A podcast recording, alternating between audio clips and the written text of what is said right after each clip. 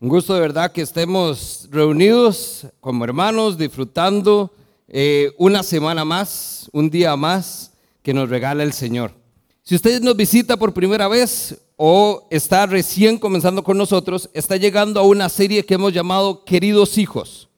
Esto es un estudio verso a verso, capítulo a capítulo de las tres cartas del apóstol Juan a estas iglesias que están en Éfeso y nosotros las hemos tomado como una oportunidad para recibir muy buenas exhortaciones. Número uno, muy buenos recordatorios de verdades absolutas, bíblicas, que transforman nuestra vida.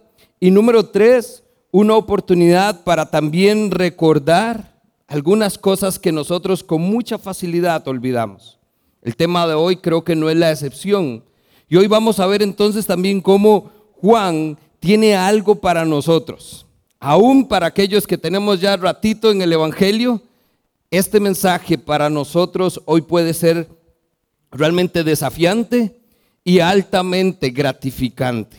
Vamos a ver más adelante por qué. Así que si usted tiene su Biblia, acompáñeme. Primera de Juan, capítulo 3. Y los ubico un poquito en contexto. Nosotros fuimos capítulo 1 y 2, donde vimos primero que Dios era luz y que en Él no hay oscuridad. Y nos fue llevando Juan de cómo caminamos en esa luz. Tocamos el tema de los anticristos y aquellas personas que estaban engañando a estos creyentes diciéndoles, Jesús no es el Mesías, Jesús no es Dios, Jesús no vino al mundo. Y por eso Juan les escribe estas cosas para que estuvieran atentos y alertas y se cuidaran de estas personas. De ahí hicimos un salto y nos fuimos al capítulo 4, donde entonces descubrimos la segunda verdad acerca de la naturaleza de Dios. Dios no solo es luz, sino que Dios es amor. Y ese amor se manifestó a nosotros a través de su Hijo Jesucristo. Ese concepto de Dios es amor era necesario cubrirlo para poder llegar hoy a este momento donde vamos a hablar del amor, pero ya entendemos de dónde viene ese amor, a dónde nace ese amor, cuál es la esencia de ese amor, y es Dios mismo. Moisés entonces estuvo hablando del tema del amor y también nos dejó un pequeño eh, grupito de pasajes que habíamos dejado del capítulo 2, donde también hablaba de amarnos a nosotros. Este detalle es entonces, teníamos este huequito de todo un capítulo. Hoy vamos a rellenar ya, no hemos dejado nada de lado. Hoy vamos a comenzar a llenar este faltante con el capítulo 3. Y durante las próximas dos semanas vamos entonces a ver el capítulo 3 completo. Vamos a ver entonces hoy los primeros capítulos, eh, los primeros versículos de este capítulo. Así que si me acompaña, oramos y que sea entonces Dios quien dirija este tiempito que tenemos juntos. Amén. Padre, venimos delante de ti, damos gracias por la oportunidad, el privilegio de seguir, Señor, congregándonos con libertad, donde podemos venir, Señor, como iglesia juntos, Señor. Primero a celebrar que eres un Dios vivo, que eres un Dios bueno, un Dios poderoso, que eres el Dios que adoramos hoy más que nunca. Señor, y te damos gracias por la oportunidad de tener tu palabra Señor, y de sacar este tiempito juntos. Pedimos entonces que tu Espíritu nos guíe y que esas preciosas palabras que tienes para nosotros, Señor, salten a nuestros ojos y a nuestro corazón y cada uno de nosotros salga de aquí con una porción que tienes para nosotros. Oramos esto en el nombre de Cristo Jesús. Amén y amén. Capítulo 3, verso 1. Dice entonces el texto, fíjense qué gran amor nos ha dado el Padre que se nos llame hijos de Dios. Ahí está lo primero que vamos a notar, hijos de Dios. Y Juan no solo queda ahí, sino que también lo reafirma. Y dice, y lo somos. El mundo no nos conoce precisamente porque no lo conoció a Él. Voy a, voy a tenerme un momentito acá. La enseñanza de hoy gira alrededor de dos conceptos. Recuerde que Juan es blanco o negro y hay siempre un contraste. El contraste de hoy es hijos de Dios o hijos del diablo. Y nos cayó como apenas, como si lo hubiéramos calzado, no nos hubiera salido. Porque este fin de semana estamos en el marco también de una celebración que es este famoso Halloween, este famoso Día de los Muertos, Día de la Muerte. Y la gente aprovecha nada más, uno, para irse de fiesta, es una buena excusa para vestirse y olvidar nuestra identidad. Y número tres, es una muy buena razón para entonces buscar ídolos y tratar de buscar lo que no tenemos que buscar. Estos ambientes lo único que genera son oscuridad y hay muchas personas que se van en la cáscara de banano. Hoy nosotros tenemos la oportunidad, uno, de recordar que adoramos a un Dios vivo, nuestro Dios vive, gracias a Dios, y ese Dios nos ha dado vida eterna. La muerte no es algo que nos preocupe. La muerte es simplemente un paso a esa vida eterna que el Señor ha prometido a nosotros. Y eso es lo que hoy celebramos. Así que a diferencia de otras ocasiones donde hemos tratado como de ver si somos de los que siguen a Cristo, de los que son anticristos, hoy yo no quisiera que elijamos un bando. No nos vayamos si somos hijos de Dios o somos hijos del diablo. Hoy yo lo que quiero es que usted más bien reafirme el que son hijos de Dios. Vamos a ver la advertencia que hay para los que son hijos del diablo, pero usted lo que quiero que tenga en mente es que es hijo o hija de Dios. Y por ende, hay un montón de cosas que gira para nosotros. Una gran advertencia para los que no son, pero yo me centro a partir de esa verdad que Juan hoy reafirma. Somos hijos de Dios. Y lo somos esto es una de las cosas que el diablo puede usar en contra. Porque recuerde, el único que tiene el diablo es la mentira, el engaño. Porque entonces hay una famosa frase, todos somos hijos de Dios. Pero así que hacerlo pregunta, ¿realmente todos somos hijos de Dios? Y parece que entonces no sacamos el tiempito para hacerlo. Y la respuesta es sencilla. En el estudio, en la guía de estudio que estamos haciendo en casa, se va a poder profundizar y va a tener todo el fundamento bíblico para saber quiénes son los hijos de Dios.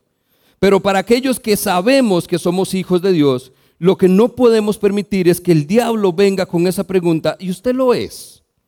Usted se puede, o sea, a como usted se ha comportado, ¿usted realmente cree que así Dios lo va a amar? ¿Usted cree que realmente Dios va a decir que usted es su hijo? Y muchas veces vivimos con esto. Por eso en estos tiempos, en la última hora, la gente lo que se cuestiona es qué va a pasar el día en que Dios vuelva y vivimos completamente inseguros de nuestro destino. Por eso hoy lo principal, y es lo que quiero que usted se lleve desde el momento uno, hoy vamos a reafirmar nuestra identidad y nuestra seguridad en Cristo Jesús. Y para aquellos que hemos puesto nuestra fe, el sacrificio que hoy recordamos a la hora de celebrar la cena, el que Cristo muriera y entregara su vida por nosotros, es lo que nos dio el perdón de pecados y el acceso al Padre. Por eso dice la palabra que ahora tenemos un espíritu que nos llama hijos de Dios y nos permite clamar al Padre como Abba Padre. Esa relación es la esencia del mensaje de Juan. Esa es la comunión de la cual Juan ha venido hablando todas estas enseñanzas. Y esa comunión, dice, es con el Padre y con su Hijo Jesucristo. Eso es lo que tenemos que tener como hijos de Dios. Ahora, ¿a dónde está nuestro portillo para, para que nos exhorten, para que nos incomoden? Es si realmente no existe esa comunión, si realmente no estamos buscando al Padre a través del Hijo, si realmente no estamos haciendo lo que Él nos pide y si realmente nos estamos comportando de una manera donde no parecemos hijos de Dios y estamos comenzando a parecernos a aquellos que son hijos del diablo. Ahí entonces sí hay que levantar alertas y hay que tomar acciones. Pero el fundamento que tenemos hoy, y nos lo dice Juan, verso 1, fíjense qué gran amor nos ha dado el Padre que se nos llame hijos de Dios. Y no queda ahí, y lo somos. Así que entonces tome usted ese verso 1 y hágalo personal. Fíjense qué gran amor me ha dado el Padre que me llama hijo de Dios, que me llama hija de Dios. Y lo soy. Y a partir de ahí entonces, ahora sí, veamos a ver qué es lo que quiere decir este texto para nosotros. Cuando dice Juan, fíjense, ahí nos está diciendo preste atención, tome un momento. Otra palabra que podríamos usar es contemplar. Es decir, es mirar con atención, es mirar fijamente, es sacar el ratito y quedarnos ahí para ver qué es. Cuando nosotros vemos este tema de fijarnos, creo que viene a ser muy, muy oportuno, porque nosotros hablamos del amor de Dios muy ligeramente, creo yo.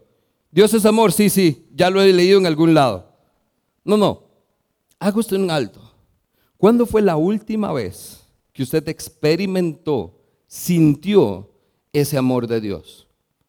¿Cuándo fue la última vez que de una manera sobrenatural usted recordó esta verdad bíblica?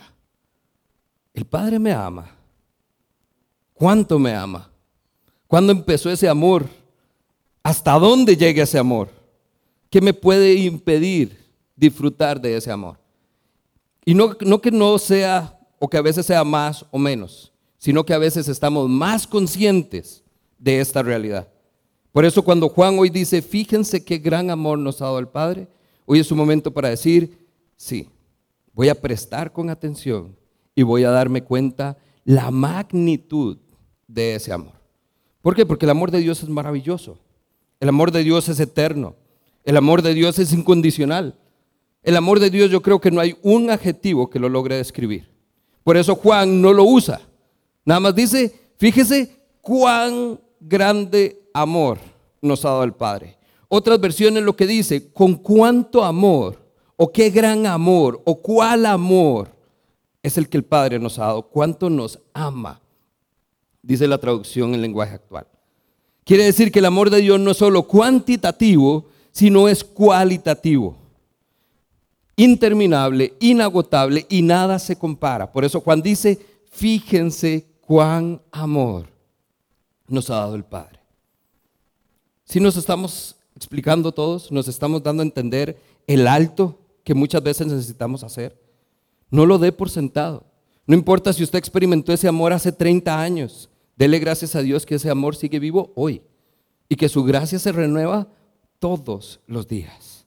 Y podemos experimentar de ese amor que de verdad no se acaba, no se agota y gracias a Dios no es condicional a nuestro comportamiento. Dios nos ama aún cuando éramos pecadores. Y ahí fue donde se manifestó ese gran amor.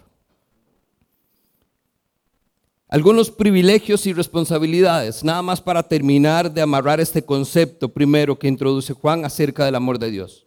Cuando nosotros dice, fíjense qué gran amor nos ha dado el Padre, ese amor viene con algo. Dice, y nos llama hijos de Dios. Y lo somos. Hay una adopción. Cuando nosotros llegamos a Cristo, y Cristo realmente viene a hacer su obra en nosotros. Su espíritu nos permite clamar, Abba Padre. Quiere decir que ahora tengo un Padre que me ama y que está dispuesto a estar conmigo, a amarme incondicionalmente y a darme de provisión, de protección y de todo lo que un padre haría por un hijo. Solo que multiplíquelo por infinito. Y ese es el amor de Dios. Pero también viene con ciertos privilegios. La palabra nos dice en Hebreos 4:16, acerquémonos confiadamente al trono de la gracia. Quiere decir que a ese Padre que le ama, usted se puede acercar cuando usted necesita algo, cuando usted no se siente bien, cuando usted está experimentando angustia. ¿Usted qué es lo que hace? Usted se acerca confiadamente. Eso especialmente en nuestra condición de pecado. Dice también Romanos 5:8 que nosotros somos coherederos con Cristo. Quiere decir que hay una herencia aquello que le pertenece al Padre también se nos ha sido dado a nosotros. Hay una herencia, no solo aquí en la tierra, sino una herencia eterna que recibiremos cuando Cristo regrese. Y eso es también parte del privilegio de ser llamado hijos de Dios. Y el número tres es que también somos guiados por el Espíritu Santo. Gálatas 4:6. Nosotros tenemos el privilegio entonces de ya no guiarnos por nuestra propia naturaleza, sino que el Espíritu de Dios que mora en nosotros nos permite buscar su voluntad, hacer lo que Él quiere, buscar las cosas del Espíritu. Ese es uno de los grandes privilegios de ser hijos de Dios. Pero también dicen por ahí, con todo gran poder viene una gran responsabilidad. También tenemos que ser responsables por ese amor que hemos recibido. ¿De qué manera? Número uno, honren el buen nombre de Dios. No solo porque dice el mandamiento, no usarás el nombre de Dios en vano. Es porque realmente, así como cuidamos el apellido de nuestra familia, así como no queremos que hablen mal de nosotros o de nuestro nombre, debemos hacer lo mismo con Cristo. Al ser un hijo de Dios, yo no quiero que nadie ande diciendo nada acerca de mi Padre. Yo no quiero que nadie ande diciendo que Cristo no es nuestro Salvador. Yo voy a hacer lo que pueda para honrar el buen nombre de Dios. Número dos, la parte obvia, quizás, pero la que más fallamos. Debemos respetar, obedecer y permanecer en Dios. Estas son cosas que hemos escuchado y especialmente en la carta de Juan. Nosotros debemos vivir en obediencia y debemos permanecer en Dios. Y número tres, debemos someternos a su voluntad. Debemos buscar las cosas que Dios quiere y cumplir el propósito de nuestra vida. Porque usted y yo no estamos aquí simplemente porque sí. Si estamos acá es porque Dios nos eligió para un propósito. Entonces no busquemos hacer lo que queremos, busquemos hacer lo que el Señor quiere y a Él le agrada. Dicho esto, nosotros lo que estamos viendo es ese amor de Dios manifestado a nosotros que dice que nos hace hijos de Dios. Entendiendo eso, vamos al verso 2. Vea lo que dice Juan. Queridos hermanos, nótese el cambio. Juan casi siempre usa queridos hijos. Ahora dice queridos hermanos. ¿Por qué? Porque como Él es hijo de Dios y nosotros somos hijos de Dios, eso nos hace hermanos. Queridos hermanos, ahora somos hijos de Dios. Ya, en este momento, tiempo presente pero no se ha todavía manifestado lo que habremos de ser. Sabemos, sin embargo, que cuando Cristo venga, seremos semejantes a Él, porque lo veremos tal como Él es. Todo el que tiene esta esperanza en Cristo se purifica a sí mismo como Él es puro. Ve lo interesante acá. Juan nos está dando tres verdades acerca de Cristo. Número uno, Dice, nosotros todavía no se ha manifestado lo que habremos de ser, pero cuando Él regrese, lo veremos como Él es. Lo primero que está hablando Juan es del regreso de Cristo. Como creyentes, ¿cuál es nuestra esperanza? Cristo dijo, yo volveré por ustedes. A donde voy nadie puede ir, pero volveré por ustedes y Él está preparando moradas en la casa del Padre. El regreso de Cristo es inminente. Es una promesa y no solo eso, es nuestra esperanza. Porque el día que Cristo vuelva es donde todo esto se arregla. Donde realmente vamos a estar en su presencia viendo su cuerpo glorioso. Número dos, habla de una transformación en Cristo. ¿Por qué? Porque dice que nosotros somos hijos de Dios. Pero les dice, no somos todavía, no se ha manifestado lo que habremos de ser, ¿cierto? Usted es diferente desde que conoció al Señor podría notar que hay una diferencia en su vida. Claro que sí. Pero es como debería ser. Mm, más o menos. Lo intento. Esa es, esa es como la respuesta políticamente correcta. Intento ser como Dios quiere que sea. Entonces, eso es lo que está diciendo Juan. Todavía no somos lo que habremos de ser. Ya no soy lo que era. Ahora soy diferente pero dice, ¿cuándo se va a manifestar realmente nuestra condición verdadera y plena de hijos de Dios? Cuando Cristo vuelva y lo veamos como Él es. Es cierto, no somos como Cristo todavía, pero el día en que Él venga, eso se va a manifestar. Vea lo que dice Filipenses 3:20. En cambio, nosotros somos ciudadanos del cielo, donde vive el Señor Jesucristo, y esperamos con mucho anhelo que Él regrese como nuestro Salvador. Ese día Él tomará nuestro débil cuerpo inmortal y lo transformará en un cuerpo glorioso igual a Él. Ese día, cuando Cristo vuelva, seremos transformados y tendremos un cuerpo glorioso como el de Cristo. Por eso habla de una transformación, Juan. Es lo que nos recuerda la palabra, Efesios. Aquel que comenzó tan buena obra en ustedes, la irá perfeccionando hasta el día de Cristo Jesús. Entonces, eso va a pasar en algún momento. Ahora, no se barro, ¿verdad? No use esto como excusa. Ah, no, es que de Cristo no ha hecho su obra en mí, todavía yo estoy esperando. No. vivamos sabiendo que Cristo todos los días puede cambiar algo más en mí. Que todos los días Cristo puede hacerme diferente. Que todos los días puede haber algo que la gente note que yo soy diferente. Pero hasta el día en que Cristo vuelva, será revelado cómo somos, porque seremos igual a Él. Este es el concepto, el primero que Juan desarrolla en estos tres versos. El amor de Dios. Y es un recordatorio. Por eso fui tan insistente y tan repetitivo. Recuerde que Juan lo es. Es una de las cualidades que tiene esta carta. Es repetitivo. Una y otra vez lo dice. Fíjense qué gran amor nos ha dado el Padre para que seamos llamados hijos de Dios. Todos claros. Somos hijos de Dios. Amén. Ahora, lo que viene aquí, no necesariamente le tiramos el amén tan rápido. ¿Por qué? Porque ahora es donde viene Juan a apoyar. Porque entonces lo que Juan va a comenzar a desarrollar a partir del verso 4 es que para aquellos que somos hijos de Dios hay una realidad trascendental. Hay una incompatibilidad entre el amor de Dios y el pecado. No existe un momento ni una realidad donde Dios y el pecado puedan estar juntos, porque nuestro Dios aborrece el pecado. Ahora, ¿por qué es que eso es lo que nos va a causar incomodidad? Porque nosotros eso es lo que hacemos.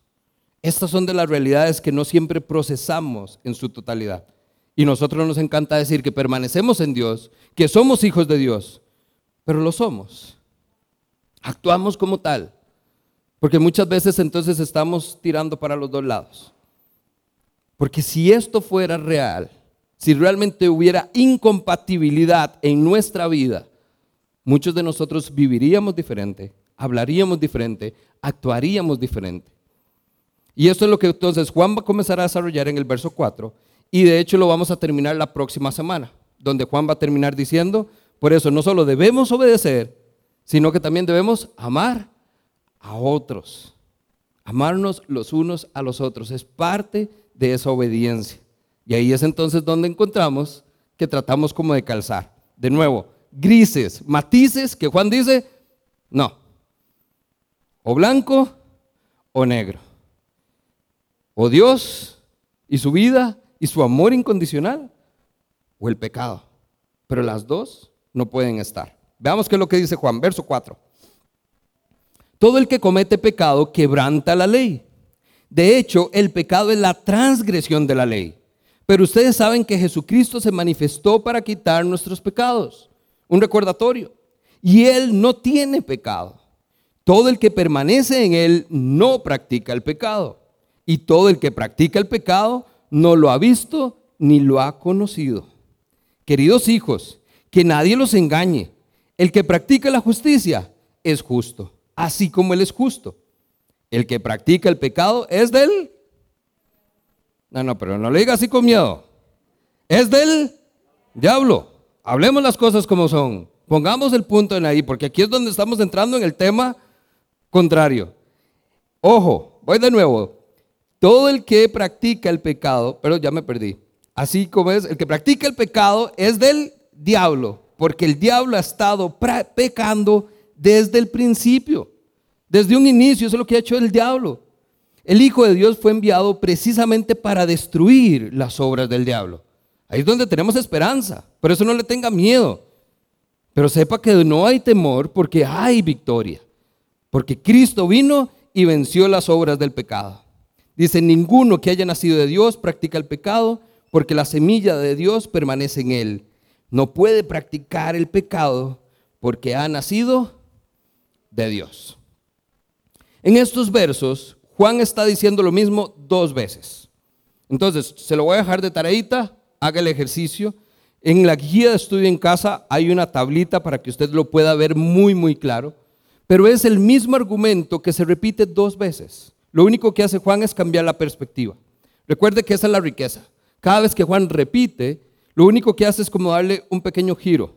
Vemos otra perspectiva del diamante, ligeramente diferente, pero suficiente para comprender mejor lo que Juan está diciendo. En estos versos, Juan entonces está hablando de la naturaleza del pecado y está diciendo que es transgresión de la ley, es decir, la rebelión de nosotros en contra de la ley de Dios. Pero también está diciendo que el origen del pecado es el diablo. Estamos estableciendo de dónde viene todo este tema. Juan está llegando a la conclusión de que nadie que viva en Dios, nadie que permanezca en Dios, en Cristo, seguirá pecando. Y también dice que nadie que haya nacido de Dios lo seguirá haciendo tampoco. ¿Se da cuenta cómo entonces es el mismo tema, solo que hay enfoques diferentes, especialmente en el propósito de Cristo? En el primer verso dice que Cristo vino para quitar el pecado del mundo. Y en el segundo, verso 8, dice que vino Cristo a destruir las obras del diablo. Son los mismos. Cristo vino por un solo propósito, pero lo estamos viendo desde perspectivas y ángulos diferentes. Entonces, eso es como el marco general, para que entendamos, porque vamos a ver estos versos completos. El verso 4, entonces, lo que está definiendo es primero la naturaleza del pecado. Como ya Juan definió cuál es la naturaleza de Dios, Dios es luz y Dios es amor, la incompatibilidad de ese amor de Dios viene por la naturaleza del pecado. ¿Por qué? Porque el pecado no es ni luz ni amor. Es todo lo contrario. Lo hacemos en oscuridad y lo hacemos por orgullo, por mí. Nadie está haciendo nada por beneficio de otras personas. Y por eso dice entonces, ¿qué es el pecado? Es la transgresión de la ley. Y cuando habla de transgresión de la ley, estamos hablando entonces de una rebelión, de ir en contra de la ley de Dios, de ir en contra de Dios mismo, de decir, no me importa lo que Dios piense o quiera, quiero hacer lo que yo quiero. ¿Se da cuenta? Cuando asumimos esa perspectiva frente al pecado, es donde entonces nos damos cuenta que nuestra actitud no es la correcta. Y de ahí la incompatibilidad nuevamente. ¿Por qué? Normalmente cuando hablamos de pecado, ¿qué es lo que decimos? Lo minimizamos. Es que fue una pequeña falla.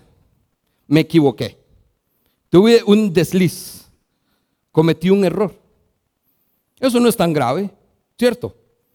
Todos nos equivocamos, todos cometemos errores, todos hemos tenido deslices, recaídas. Mal de mucho, consuelo tontos. Perdón. Ese es, el, ese es el concepto.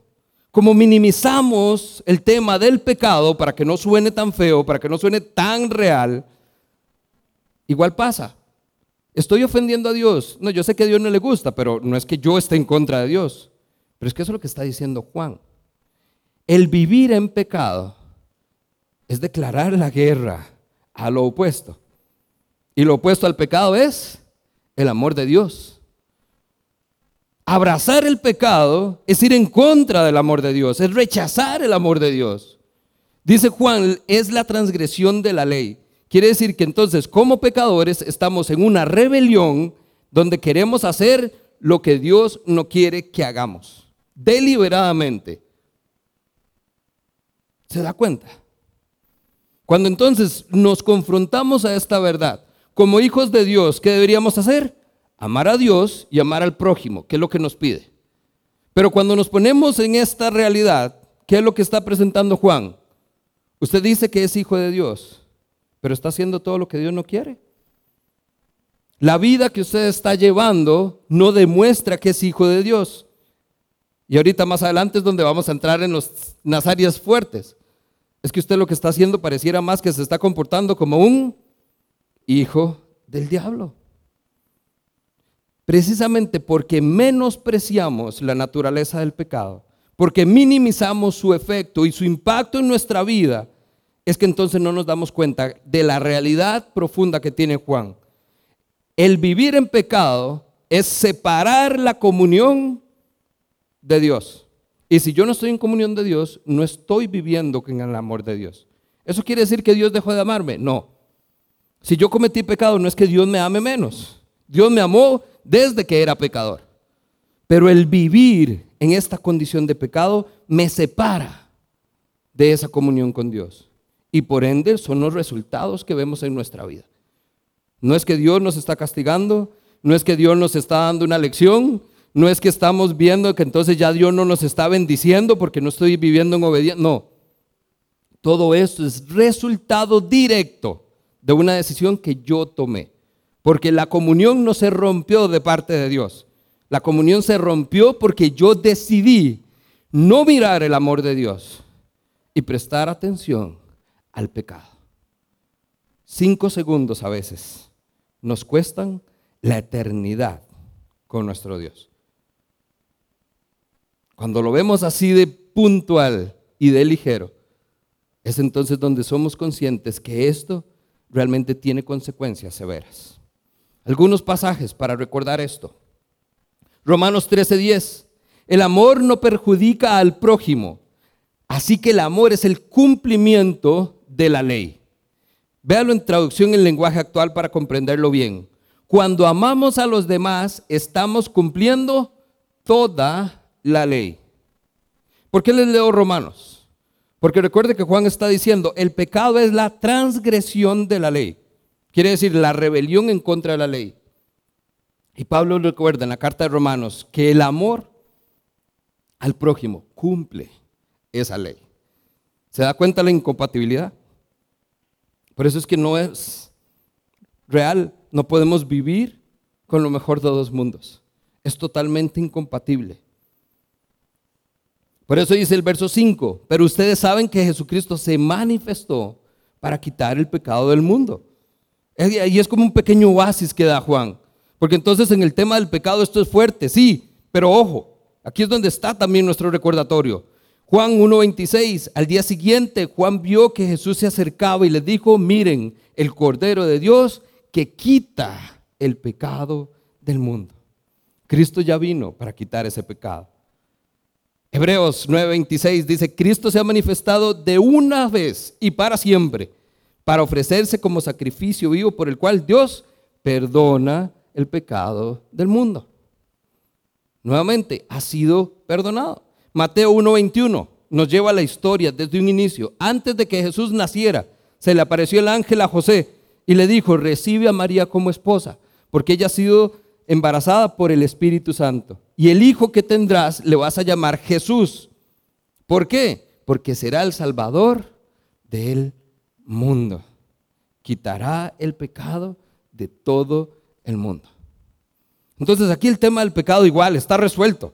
Ya Cristo vino. Y eso es una de las maravillas de este mensaje que está diciendo Juan. Juan comienza recordándonos incluso la segunda venida de Cristo, pero no nos omite el que todo esto es una realidad porque ya Cristo vino. En esa primera vez el pecado fue quitado, fue perdonado para nosotros y por ende hoy no deberíamos preocuparnos por el pecado. ¿Qué es lo que entonces nos ocupa? Porque es que seguimos haciendo ciertas cosas que no están bien. Las decisiones que podemos llegar a tomar que nos aparten de Dios, de su comunión. Las decisiones que sabemos que conscientemente nos tiran otra vez de regreso a esa condición previa en nuestra vida. Ahora, hago el paréntesis, porque usted puede que esté escuchando esto por primera vez. Y si es así, gloria a Dios. Y nada más recuerde, Cristo ya vino para perdonar su pecado. Punto. Pero para aquellos que ya hemos estado en el Evangelio, que ya habíamos escuchado esa buena noticia, hoy es el recordatorio. Hoy entonces recordamos que ya Cristo vino y quitó el pecado. Entonces, ¿por qué sigue usted en esa condición? ¿Por qué sigue con esos pensamientos? ¿Por qué usted sigue con estas acciones? Ahí es entonces donde Juan nos recuerda que hay algo que debemos cambiar.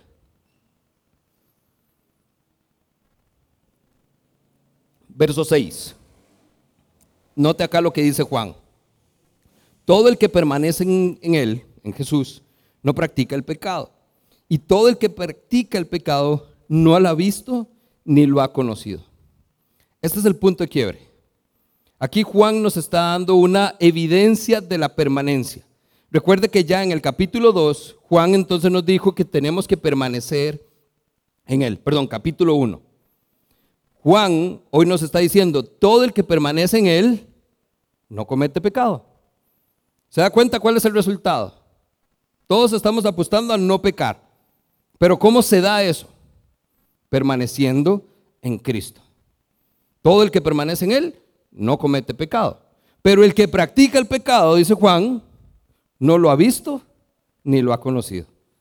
Aquí Juan está hablando a los anticristos. Recuerde que también eso es su audiencia paralela. Juan escribe esto a los creyentes en la iglesia, pero sabe que estas otras personas están atentas.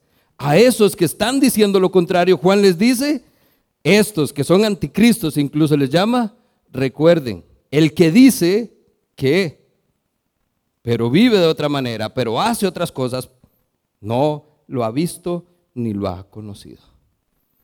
Esa es la gran diferencia entre los hijos de Dios y los hijos del diablo. Sus acciones son determinantes en su comportamiento. Primera Juan 1.6.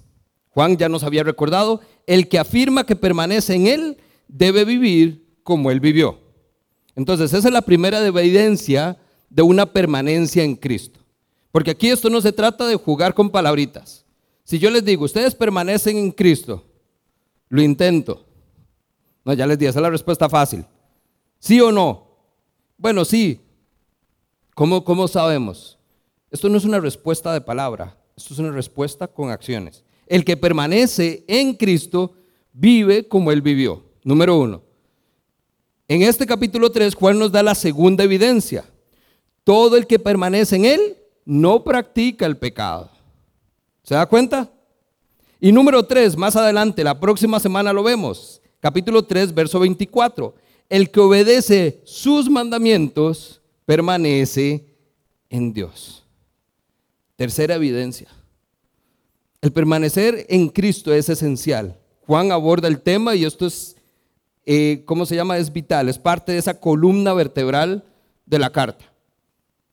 Si usted quiere profundizar más, recuerde, Juan 15, toda la parábola, toda la historia de Jesús siendo la vid y cómo permanecemos en él. Si ya ahí no lo entendemos, es porque de verdad necesitamos esa tarea. No, no lo conocemos, no sabemos quién es. Pero esto hay evidencia en nuestra vida. Juan entonces nos muestra una vez más un doble mazo en su argumento. El que no practica el pecado y el que sí lo practica. Hay evidencia. Esto no es un asunto de lo que digo, se manifiesta en lo que hago, en mi manera de vivir, en mi manera de hablar. La gente podría saber si soy un hijo de Dios o un hijo del diablo con solo volver a ver cómo estoy viviendo mi vida. ¿Se da cuenta entonces por qué es que estamos siendo confrontados a esto? Y de nuevo, olvídese de los hijos del diablo, ellos que se ocupen de su historia. Nosotros como hijos de Dios entonces tenemos la tarea de ir a la vanguardia y que de verdad nos conozcan por nuestras acciones.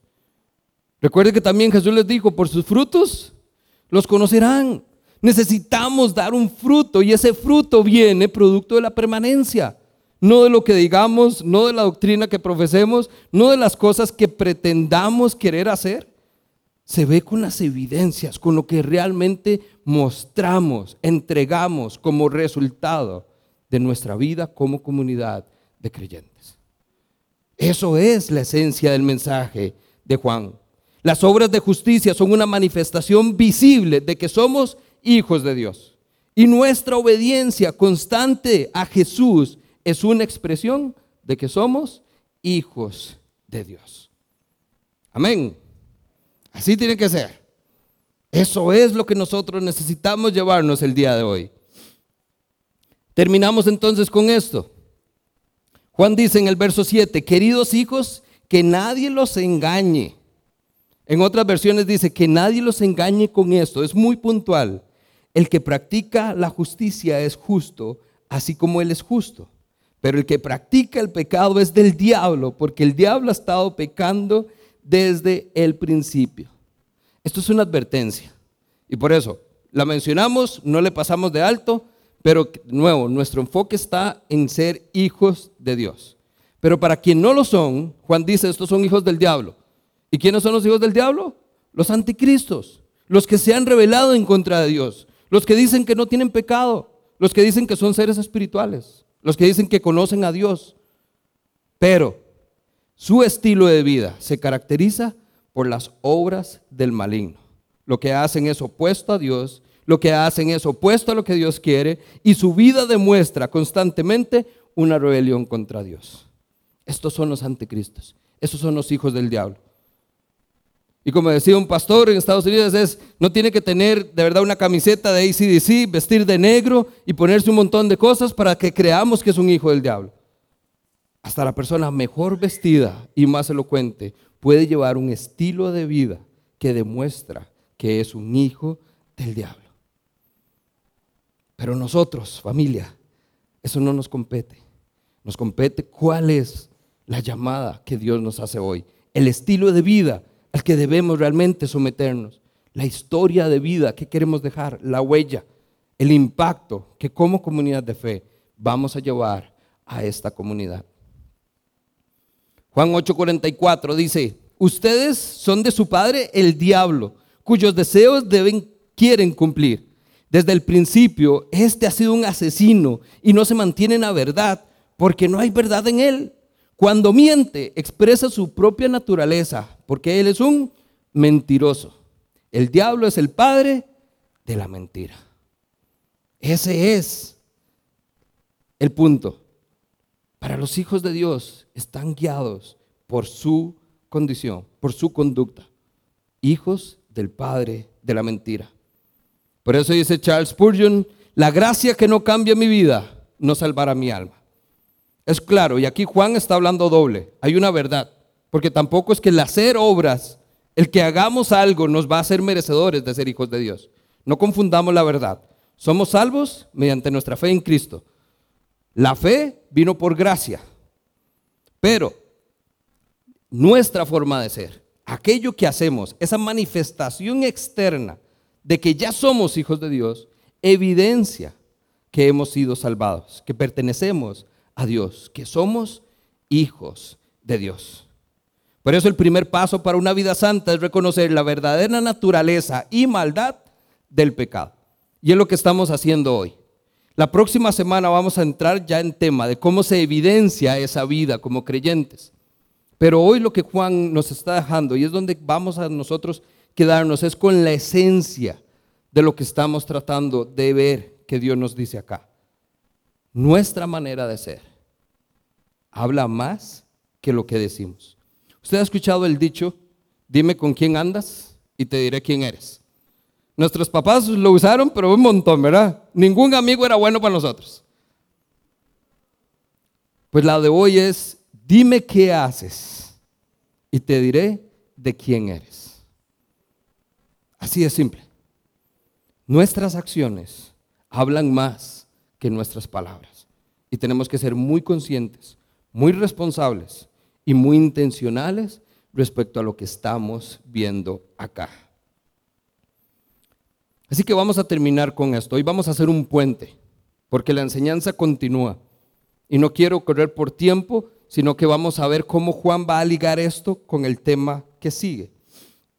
Dice el verso 9, ninguno que haya nacido de Dios practica el pecado, porque la semilla de Dios permanece en él. Precisamente porque la semilla de Dios permanece en él, no puede practicar el pecado porque ha nacido de Dios. Verso 10. Así distinguimos entre los hijos de Dios y los hijos del diablo.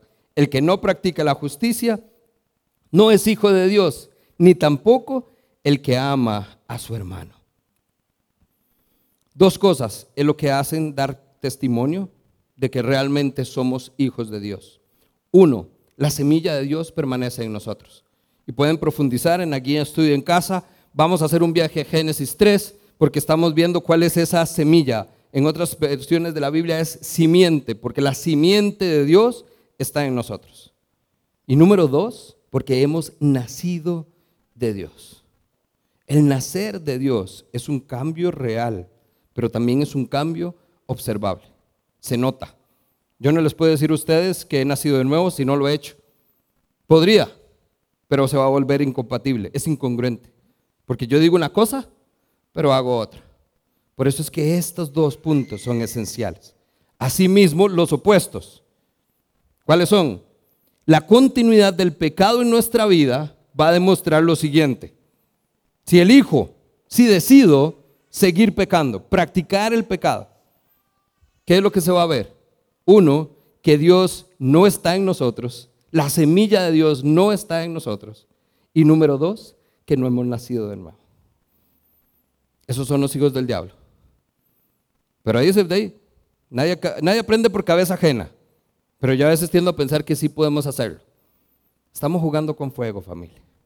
Si estamos eligiendo practicar el pecado, continuar con una vida de pecado, podemos llegar a esto. Hoy es un momento para recordar que la semilla de Dios está en nosotros y que hemos nacido de nuevo de parte de Dios. Y por eso su amor hoy nos permite llamarnos hijos de Dios. Amén. Hoy vamos a terminar adorando a nuestro Dios, porque entonces estamos en un marco de celebración. Si esto es una realidad en nuestra vida, nosotros realmente tenemos algo para celebrar. Si somos verdaderamente hijos de Dios, entonces debería mostrarse en nosotros la semejanza con nuestro Padre y el amor para con nuestros hermanos. Ese es el tema de la próxima semana. Pero entonces, antes de ver cómo lo mostramos a otros, hoy podemos mostrarlo entre nosotros. Hoy podemos darnos cuenta que ese amor es el que hoy nos permite celebrar que somos todos parte de la familia de Dios. La obediencia proviene de la seguridad y la identidad. Viene del hecho de que soy hijo de Dios y por lo tanto me siento seguro en Él y amado por Él. La pregunta se la devuelvo. ¿Se siente hoy usted seguro como hijo o hija de Dios? ¿Se siente amado por Dios? ¿Experimenta usted ese amor en realidad? Juan dice hoy, sabemos que somos hijos de Dios, que tenemos un Padre que nos ama, sabemos que su Hijo murió por todos nosotros, que vivimos y practicamos la justicia, porque nuestra confianza y nuestra seguridad está puesta en Él. Vea qué lindo. Es el resultado. Si usted quiere inclinar la balanza, simplemente tenga confianza y tenga seguridad de que en Cristo esto es una realidad. Y que en Cristo somos adoptados y llamados hijos e hijas de Dios. Termino con este pasaje para que puedan entonces dirigirnos en adoración.